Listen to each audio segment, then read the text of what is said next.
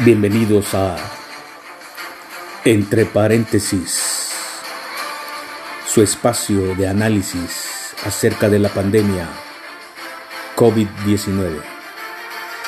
Este día hablaremos de dos temas importantes y siempre relacionados con el COVID-19. El primero es los peores gobernantes que enfrentan la pandemia y el segundo algunos consejos para la prevención y tratamiento del coronavirus.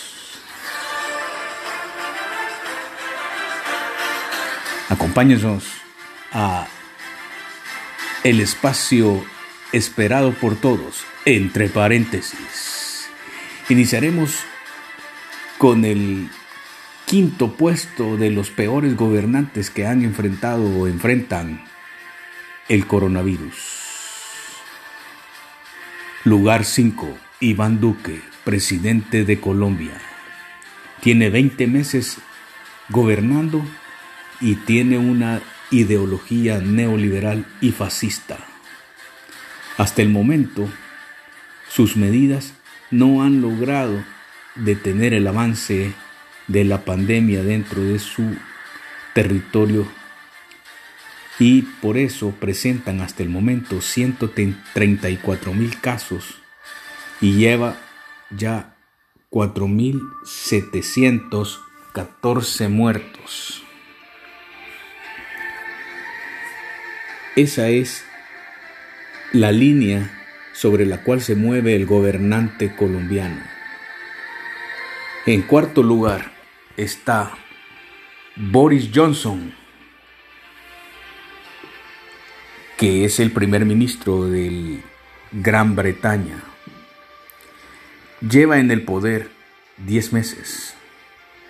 Su ideología es neoliberal. Igual que el anterior, sus medidas de contención acerca del coronavirus fueron desastrosas porque su primera actuación frente a él fue no tomar ninguna medida, sino que lo que este individuo pensaba era que la gente se contagiara y tuviera una inmunidad natural en su cerebro, pensó él. Las consecuencias son que hasta el momento Inglaterra presenta 288 mil contagios y ya asciende a 44.602 fallecimientos. En el lugar 3 tenemos al impresentable de Jair Bolsonaro, presidente de Brasil, un desquiciado neoliberal fascista que tiene 15 meses en el poder y que su primera actuación frente al coronavirus fue llamar a la población a que continuara su vida normal y calificar al COVID-19 como una gripecita. El individuo este se enfrentó a los gobernadores que habían impulsado los confinamientos e incluso se opuso a su ministro de salud porque él también apoyaba a los gobernadores en el cierre de sus respectivos estados. El sujeto este llegó a decir hasta que el coronavirus era una fantasía. La fantasía se tornó realidad y actualmente Brasil es el país latinoamericano con el mayor número de casos. Presenta 1.76 millones de contagios y hasta el momento sus muertos ascienden a 69.254.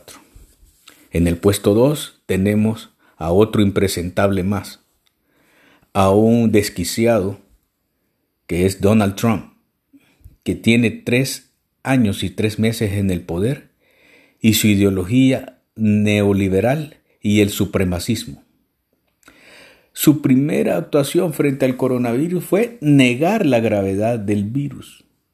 Las medidas han sido tardías y el débil confinamiento social ha permitido el avance del coronavirus a través de toda la nación norteamericana.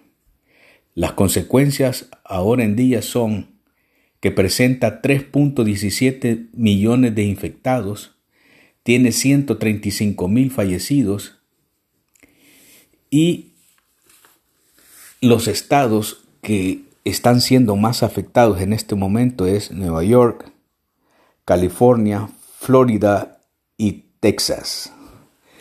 Estos cinco impresentables, que son en verdad genocidas, llevan un total de 258.509 muertos. Pero el primer lugar se lo lleva el presidente de Ecuador, Lenin Moreno, que lleva tres años en el poder y su ideología es neoliberal. Este individuo negó siempre la pandemia en su país, aduciendo que era una maniobra de su principal opositor, que era el, expresidente Rafael Correa. Hasta el momento este sujeto lleva en su país 65 mil infectados y 4.939 muertos. Pero solo en la ciudad de Guayaquil en los últimos dos días se certificaron que se recogieron en la calle por parte de la policía 419 cadáveres para los cuales tuvieron que abrir una fosa común y muchos de nosotros hemos visto las imágenes a través de las redes sociales y los noticieros cómo en Ecuador los cadáveres incluso eran tirados al océano porque ya no había capacidad de respuesta de las autoridades para enterrarlos. En cada uno de estos países los sistemas de salud han colapsado excepto en Estados Unidos, donde todavía tienen una capacidad de respuesta, pero por ejemplo en Texas, el 85% de las camas de los hospitales privados y públicos están ocupadas. El índice de contagio ha aumentado y está siendo exponencial. El mundo tiene que vivir con esta clase de sujetos, estas clases de liderazgo que el factor común ha sido que su línea de gobierno es neoliberal.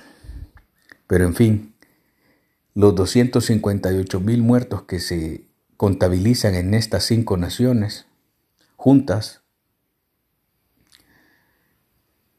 deben de estar en estos momentos lamentando haber dejado a sus familias. Bien, así el análisis de parte de los peores gobernantes que no han podido enfrentar una pandemia con el valor necesario para proteger la vida de sus conciudadanos. Pasaremos a la segunda parte de este conversatorio en tu programa entre paréntesis. Aquí algunos tips para que estemos prestos y tratemos en la medida de lo posible consultar de manera temprana en los primeros, con los primeros síntomas del coronavirus. Se ha observado en toda Latinoamérica una tendencia a que el primer síntoma o el síntoma más característico del coronavirus es la pérdida del olfato y la pérdida del gusto. Cuando usted presente esa sintomatología, claro, acompañada de fiebre, dolor de garganta, dolor de pecho, incluso hasta diarrea, debe de consultar de manera temprana para que le inicien su tratamiento. En algunas partes de América Latina, el tratamiento temprano ha permitido detener el avance del virus dentro del organismo también se ha observado que la pandemia a nivel de Latinoamérica afecta más a las personas con un tipo de sangre AB o AB. Esos son los más susceptibles a pesar de que no tengan ninguna enfermedad crónica de base.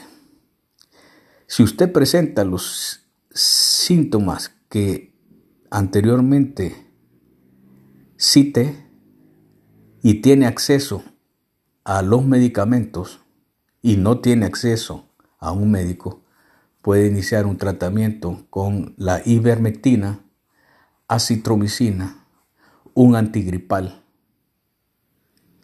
un antiinflamatorio y o incluso el uso de dexametasona. Eso es para que usted reciba el tratamiento en su casa y evite ir a un hospital. Porque el contagio a nivel de los hospitales es grande. La mayoría de países en el continente americano tienen actualmente sus sistemas de salud a punto de colapsar, algunos más que otros.